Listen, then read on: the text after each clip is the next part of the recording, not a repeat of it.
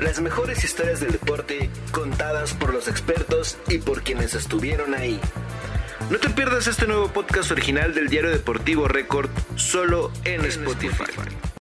Si mencionamos a los mejores extranjeros que han militado en el fútbol mexicano, tenemos que hablar de Salvador Cabañas. El paraguayo simplemente era imparable e hizo historia en Jaguares de Chiapas y las Águilas del América.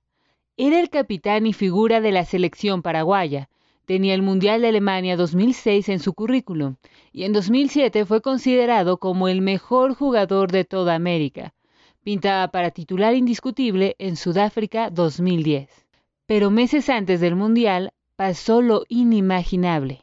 Salvador Cabañas junto con su familia se dispuso a tener una noche divertida en un bar bastante famoso en la avenida Insurgentes. Todo parecía normal hasta que decidió entrar al baño donde se encontró un personaje bastante peligroso.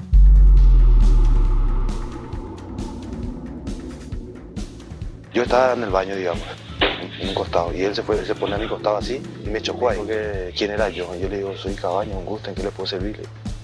Me dijo, no, no me vas a servir. Aparte no estás robando a nosotros los mexicanos. El paraguayo tuvo una calorada discusión con José Jorge Valderas Garza, mejor conocido como el JJ. Me dijo, yo soy el famoso JJ, el que tiene más dinero acá en México, me dijo. ¿Y por qué me vas a matar si yo vengo acá a divertirme un poquito? Aparte vengo con mi familia. Cuando comenzó la discusión en este cuarto de baño con el JJ, Chava mencionaba que el delincuente le decía que estaba robando. Y yo le digo, no, ¿cómo yo voy a robar? Yo vengo a trabajar porque necesito dinero, le digo. No, no, no, no estás robando. Fuera del baño nadie podía escuchar lo que estaba sucediendo debido a la música y tampoco podían ingresar ya que los guardias del delincuente estaban custodiando la puerta. Salvador Cabañas nunca mostró miedo, lo cual causaba más molestia en JJ. ¿Por qué voy a pedir mi último deseo? Si yo estoy bien. No, no, no, tu último deseo pedí yo. Y fue que me dijo el nombre y todo, cómo se llamaba, cómo le decían y todo. José Valdera sacó su arma, la puso en la frente del futbolista y le dijo que sus días habían terminado. Yo le digo, yo no voy a pedir deseo. Aparte no voy a morir, le digo. ¿Y quién te dijo eso? Pues yo te voy a matar, ¿no? Y sacó el arma. Y me puso ahí en la frente mismo, o sea, acá mismo. Y me dijo, pedí tu último deseo, porque ya no vas a robar más, me dice. Y yo le digo, yo no voy a pedir deseo. Segundos después, le disparó sin titubear. Yo cuando me estaba hablando dije lo que no iba a morir, porque yo estaba bien y aparte estaba bien con, el de arriba y que me iba a recuperar sí o sí de lo que iba a pasar. Inmediatamente salió del baño y escapó. Mientras tanto, en el bar nadie se imaginaba lo que había sucedido. A la familia de Cabañas se le hizo muy extraño la tardanza del jugador, pero sabían que era muy famoso y pensaron que algunos aficionados lo habían encontrado en el camino, pero no se imaginaban la tragedia que acababa de suceder. Cabañas fue llevado inmediatamente a urgencias y necesitó ser intervenido quirúrgicamente de inmediato. Los doctores decidieron no extraer la bala y dejarla alojada en la cabeza para no ponerlo en mayor riesgo. El futbolista entró en un coma total y la muerte era una posibilidad muy latente.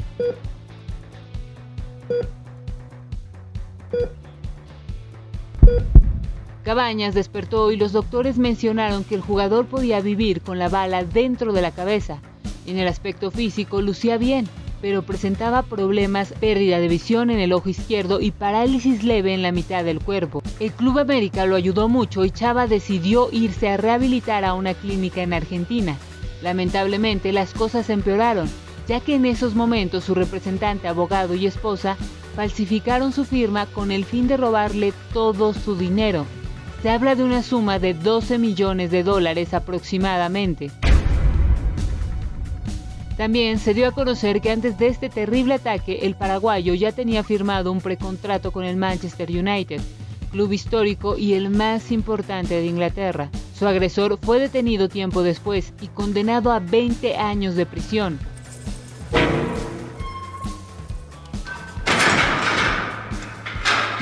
Cabañas es un ejemplo un luchador de vida que a pesar de todo sigue adelante con la misma humildad con la que comenzó con el balón en sus pies.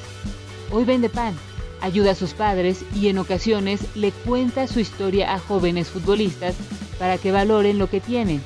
porque no saben cuándo lo pueden perder. El paraguayo intentó volver a las canchas pero no era lo más recomendable. Además no podía jugar como antes. Hoy solo lo hace en algunos homenajes en los que ha estado. Un futbolista que estaba en su mejor momento y en una noche lo perdió prácticamente todo. Las mejores historias del deporte contadas por los expertos y por quienes estuvieron ahí. No te pierdas este nuevo podcast original del diario deportivo Record solo en Spotify.